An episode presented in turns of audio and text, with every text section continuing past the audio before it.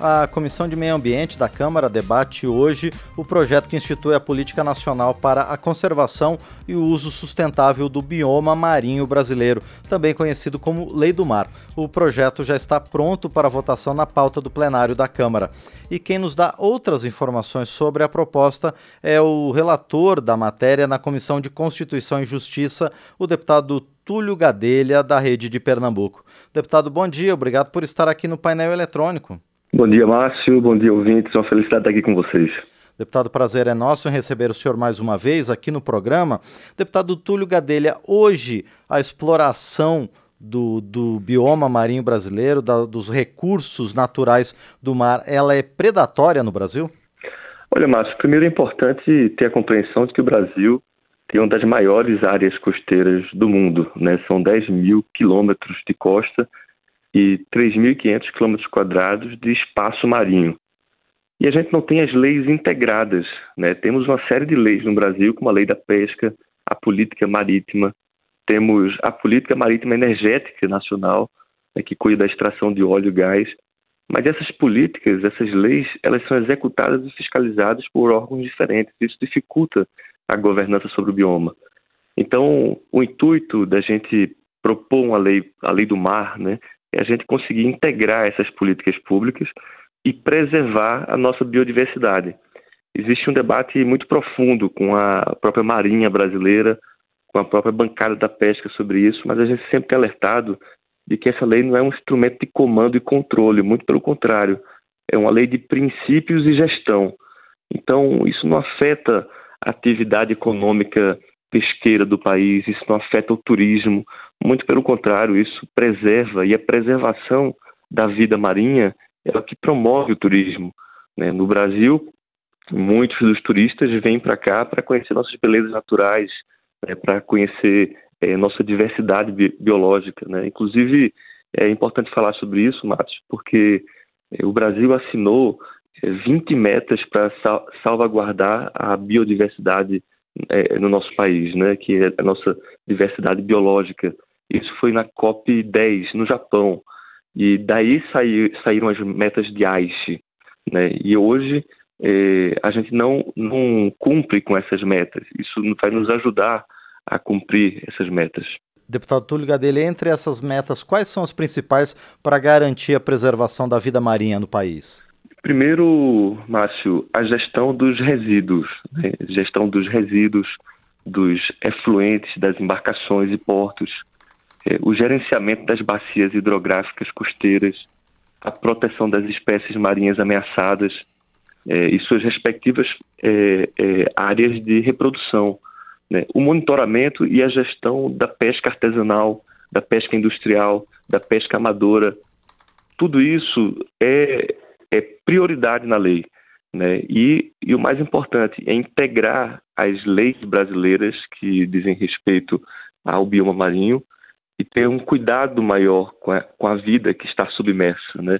Não é porque nós não estamos vivendo embaixo do mar que nós não, não precisamos preservá-lo. Muito pelo contrário, é a vida que está submersa que garante a vida que está é, na Terra hoje. Né? Não existiria vida na Terra se não existisse vida no mar.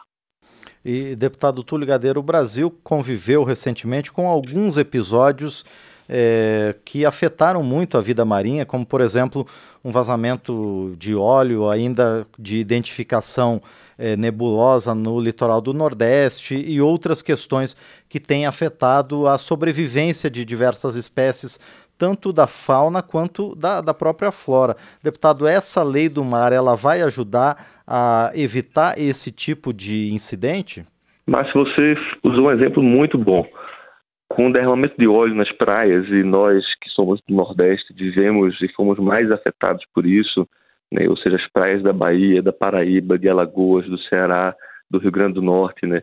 É, centenas de praias foram afetadas no Brasil a gente percebeu como é importante ter leis integradas, porque os municípios não sabiam que era da competência deles, os, os estados também não.